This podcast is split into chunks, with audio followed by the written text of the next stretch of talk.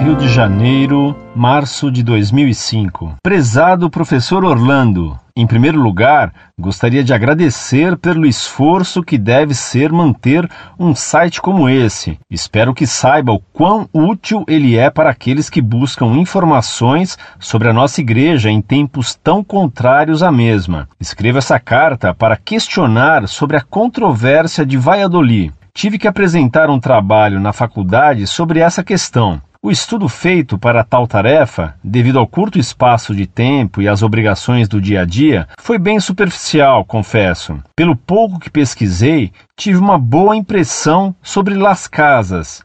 Ele me pareceu ser uma pessoa que visava catequizar os índios sem abusos, ao contrário de Sepúlveda, que defendia uma exploração do índio, muito mais que uma catequização. Ao ler uma de suas respostas, encontrei diversas críticas a Las Casas, mas nenhuma citação do seu posicionamento na controvérsia de Valladolid. Mas, como já falei, como meus estudos nessa questão foram muitíssimos superficiais, gostaria que o senhor se aprofundasse mais nela para esclarecer essa minha dúvida. Muito obrigado.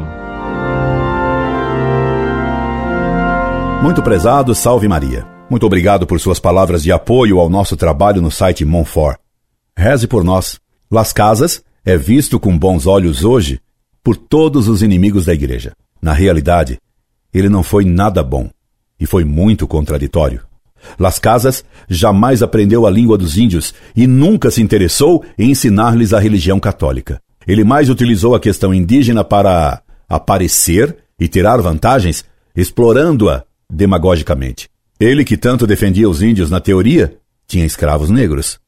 Ele que falava de abusos sobre milhões de mortos pelos espanhóis, colocando-se como testemunha visual dos abusos que relata, jamais cita o local e as circunstâncias dos fatos que narra, sempre de modo hiperbólico. Para Las Casas, os espanhóis eram monstros e os índios, anjos. Frei Motolinia diz que Las Casas nem aprendeu a língua dos índios nem se aplicou a ensiná-los.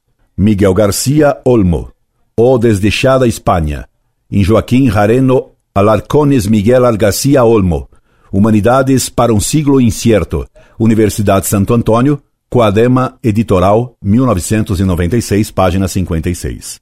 Las Casas acreditava-se um enviado de Deus e agia tão contraditoriamente que vários autores o consideravam paranoico ou demente. Menéndez Pidal põe em dúvida seu equilíbrio mental e fala em paranoia. Salvador de Madariaga mostra como Las Casas se apodera da causa indígena e vive dela. E conclui: Las Casas era um enfermo mental que lutava com a paranoia. A PUB OB, Cite, página 57.